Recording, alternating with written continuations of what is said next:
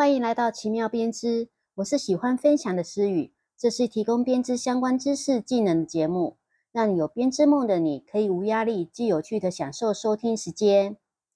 前几周呢，我参加了国中同学会，哇，算一算，毕业到今已经接近四十年了。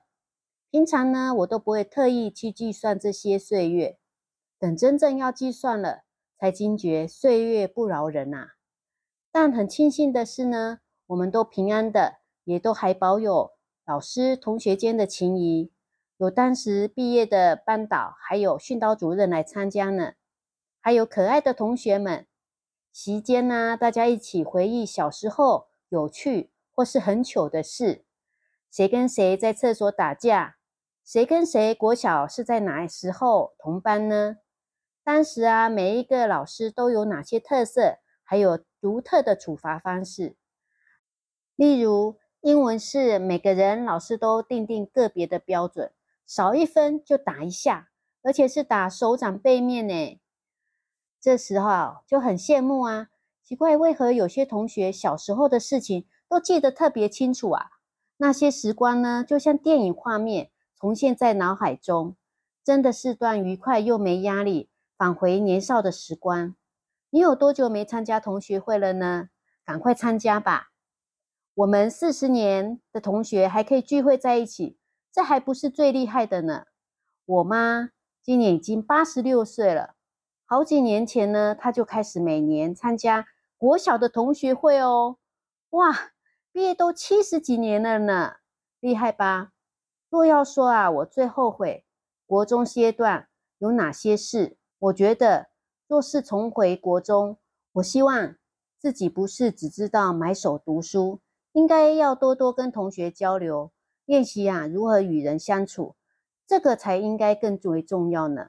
如果让你重回国中阶段，你觉得若能改变，你会想改变什么呢？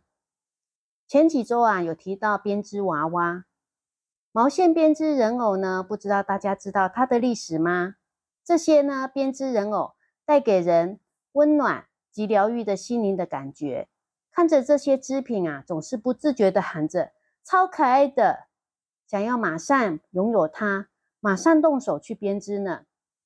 在一九零八年的日本手工艺跟编织的书籍中呢，香兰女士发表了毛线娃娃的作品。这创作的初衷呢，是想要让婴儿有安全的玩具。因为啊，当时的婴儿的人偶玩具大部分都是用橡胶，若是破裂了呢，是有可能让婴儿受伤的。所以他用钩织创造了毛线编织娃娃。这个娃娃呢，头上戴着宽圆帽，脚上呢是有带子后脚跟的鞋子，但是呢没有头发，脸上的五官呢是用绣上去的，穿着漂亮的洋装哦。到了一九二五年，在《妇女之友》的书籍上，有人发表了充满异国风情的编织人偶。除了呢外形跟表情的变化，还出现了手脚都能够自由活动的人偶哦。因为呢，它是用毛线跟填充物来制作的，所以就算小孩磕到碰到，也都不会痛。一九二七年呢，日本二十世纪的女性教育家。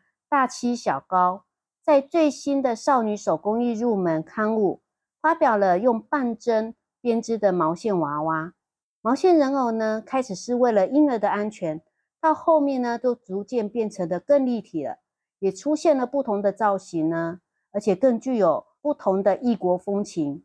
后来，日本的毛线娃娃人偶又被称为阿米古鲁米，在日文呢，阿米古鲁米。的阿咪的意思是钩针或是针织，而古鲁米的意思呢，就是玩偶，这两个词来组合而成的。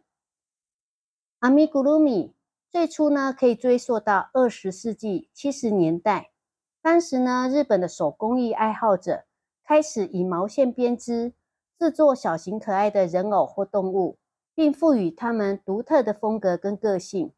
阿咪古鲁米呢，有一些主要的特点。有哪些呢？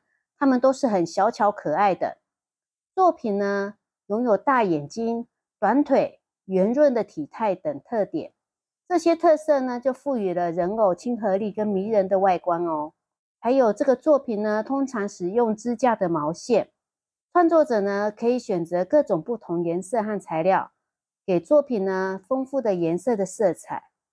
另外呢，制作者可以根据自己的想象跟创意来创作各种不同的造型，从动物到植物，甚至呢是虚构的角色，是创意自由的一个作品。另外，它都是纯手工制作的，通常呢用毛线编织或是手工缝制而成，每件作品都是独特的。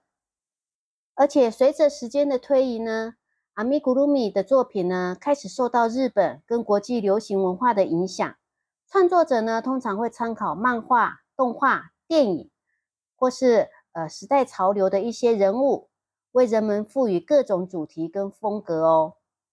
除了日本的阿米古鲁米之外呢，我想最为大家所熟知的，应该是欧洲荷兰的 Just Dutch 的米菲兔，在成品书店也有卖哦。米菲兔呢，它是来自荷兰知名的一个儿童绘本，在荷兰呢，插画家 Dick Moner，他为儿子描绘出一只可爱的小兔子，还有他的朋友们。简约温暖的风格，还有疗愈人心的小故事，让米菲兔呢在六十多年来成为全球最受欢迎的疗愈系的卡通人物哦。